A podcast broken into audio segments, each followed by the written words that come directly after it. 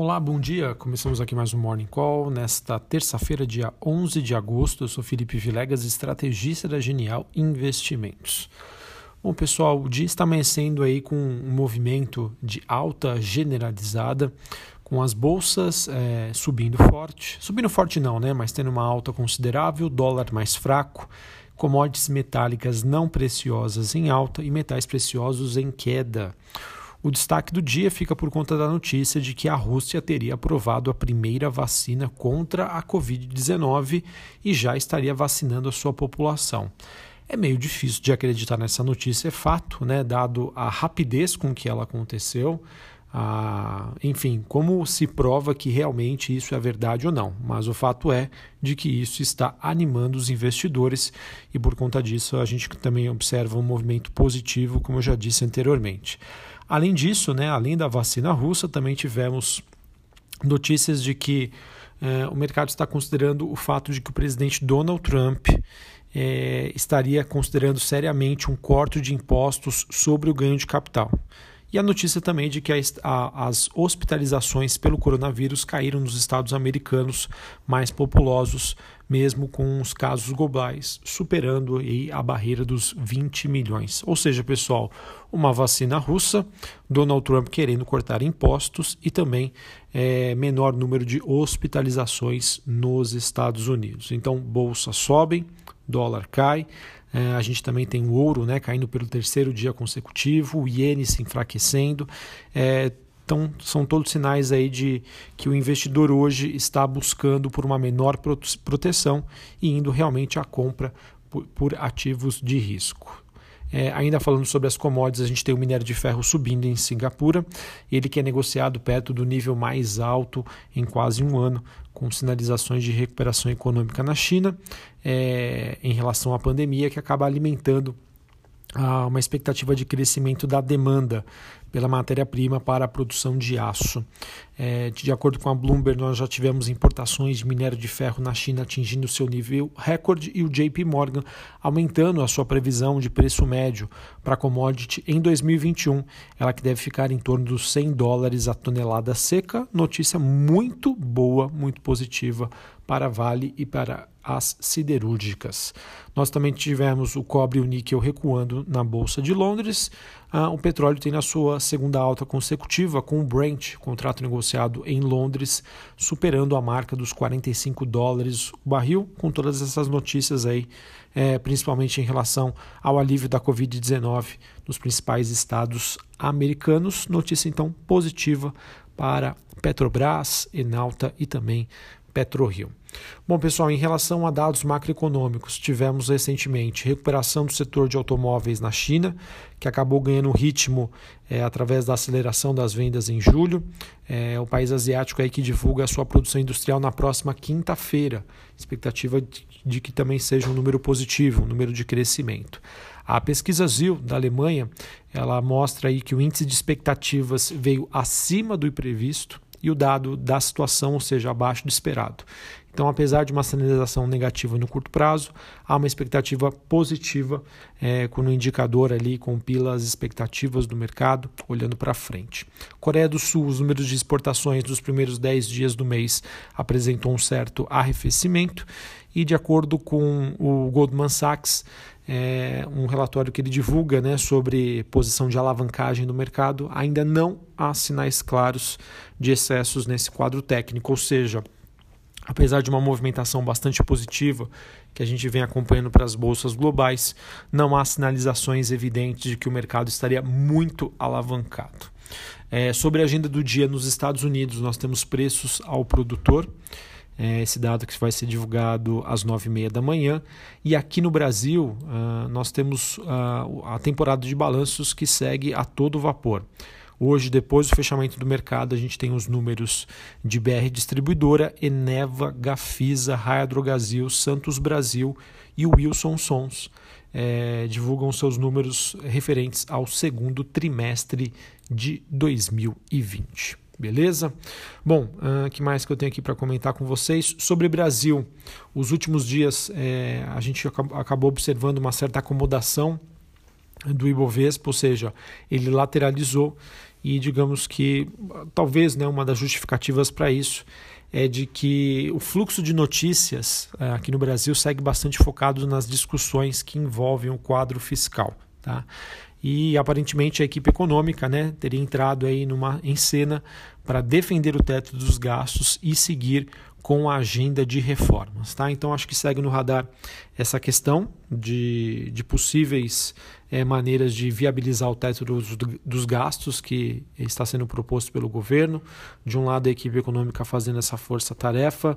É, também há uma expectativa de que pode ser anunciado é, em breve uma, uma prorrogação do estado de calamidade pública para todo o ano de 2021. Então, por conta disso, é, haveria maior facilidade, facilidade não, né? flexibilidade, perdão, para um estouro aí do teto dos gastos. Enfim, pessoal, é, novamente é um tema que não tem sido muito questionado pelo mercado, mas eu vejo que uma hora mais cedo ou mais tarde, se entrarmos numa dinâmica negativa de notícias globais, isso pode ser um fator que pesa aqui para os ativos. Então, acho que vale a pena aí o monitoramento, tá bom?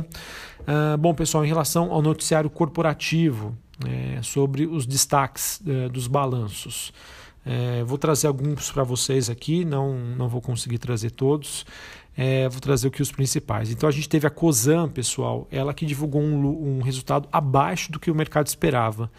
Tanto parte de receitas, lucro, é, EBITDA, potencial de geração de caixa, ou seja, todos apresentando quedas anuais e também números que vieram abaixo do consenso. Não sei, deu um apagão aqui na COSAN. É, da parte positiva, a única questão que nós temos aí sobre a situação de caixa, que segue bastante confortável, mas ela teve uma alta muito significativa na parte de endividamento e também nos seus custos, né, nas suas despesas. Então, pode ser que tenha uma repercussão negativa hoje, tá? Vamos aguardar por conta dos resultados que vieram abaixo do que o mercado esperava. Sobre a São Martinho, foram bons números, pessoal, resultado bastante forte que superou as projeções.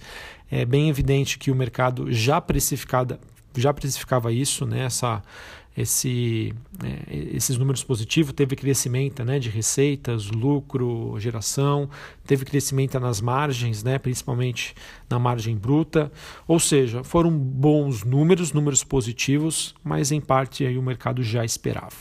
A Guararapes, dona da Riachuelo, é, divulgou resultados fracos, mas em linha com o que o mercado já esperava. É, não teve jeito, pessoal. O segmento aí de vestuário acabou sendo fortemente afetado pela pandemia. Ele que precisou se, se adaptar para o modelo mais digital de vendas, tá? Mas, é, de acordo com pelo menos o resultado da Guararapes, isso ainda acabou não se concretizando, tá? Essas vendas online devem ficar talvez melhores é, para o terceiro trimestre de 2020, tá? Então, teve queda de receita, queda de lucro, resultado operacional também ruim, é, mas, digamos assim, em linha com o que o mercado já esperava, tá bom? A gente também teve o Banco BTG Pactual divulgando lucro líquido ajustado de quase é, 990 milhões de reais. É, é uma queda de 4% na comparação no ano, mas veio bem acima do que o mercado esperava. Então, resultados fortes. Todas as linhas aí do, de receita do banco cresceram fortemente, principalmente na, na comparação trimestral e principalmente principalmente duas vezes falei, né? Mas, é, enfim, as, as receitas cresceram bastante. Destaque para a parte de sales and trading, né? Ou seja, o aquecimento do mercado.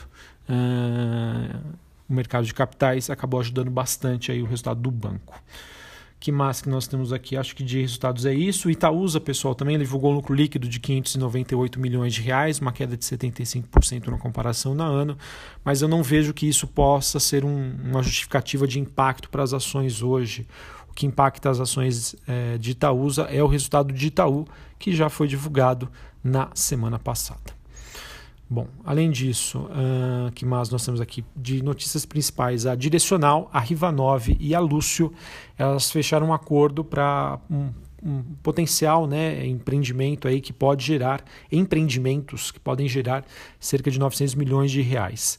É, serão projetos desenvolvidos em seis terrenos da Lúcio, nos bairros de Pinheiros, Vila Olímpia e Bela Vista, aqui na capital São Paulo, tá? todos bairros considerados nobres. É, a gente também teve noticiário sobre a Oi. É, de acordo com o broadcast, uma eventual venda da rede móvel para o consórcio formado pela TIM Claro e a Vivo não deve enfrentar barreiras incontornáveis na Anatel. Tá? O entendimento da reportagem mostra que é, a Anatel deve dar anuência para a transação.